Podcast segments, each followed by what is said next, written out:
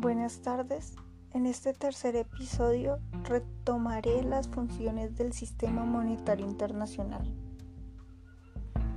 las cuales, sin más, nombraré a continuación. En primer lugar, el ajuste, donde se corrigen los desequilibrios reales medidos por las balanzas de pagos que afectan las relaciones entre las divisas. En segundo lugar, está el asegurar la convertibilidad de las divisas mundiales sobre la base de un régimen acordado internacionalmente para el intercambio de las monedas y las transacciones comerciales.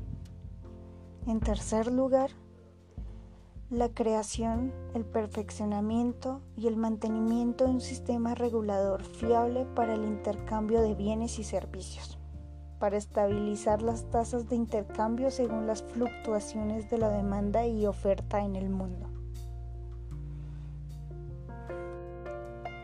De cuartas encontré el equilibrar las balanzas comerciales de los países para las variaciones en los tipos de cambio a lo largo del tiempo.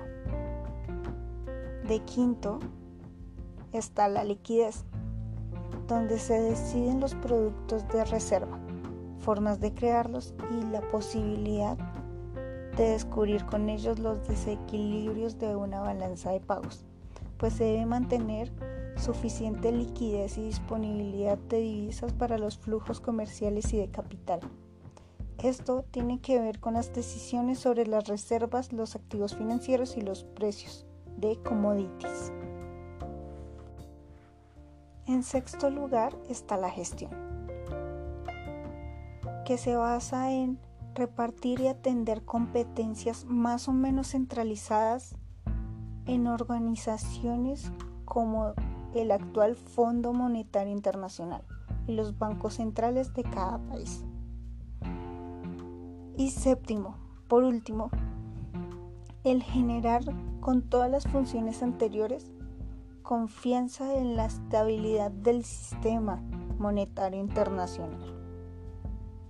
Por otra parte, las funciones derivadas o secundarias de todos los sistemas son, primero que todo, el asignar el señoraje de las divisas, es decir, las ganancias por la emisión de dinero o diferencias entre el costo de emisión y el valor del dinero.